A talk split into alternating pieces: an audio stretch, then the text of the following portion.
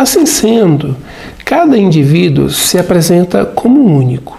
e a forma como eu, cuidador, eu, terapeuta, eu, profissional da saúde, eu abordo, eu cuido e eu encaminho essa pessoa, precisa ser único. O meu olhar precisa ser único. É, se, se vierem 10 pessoas aqui apresentarem a mesma queixa, certamente cada uma delas merecerá um atendimento diferenciado, um atendimento único, um encaminhamento pessoal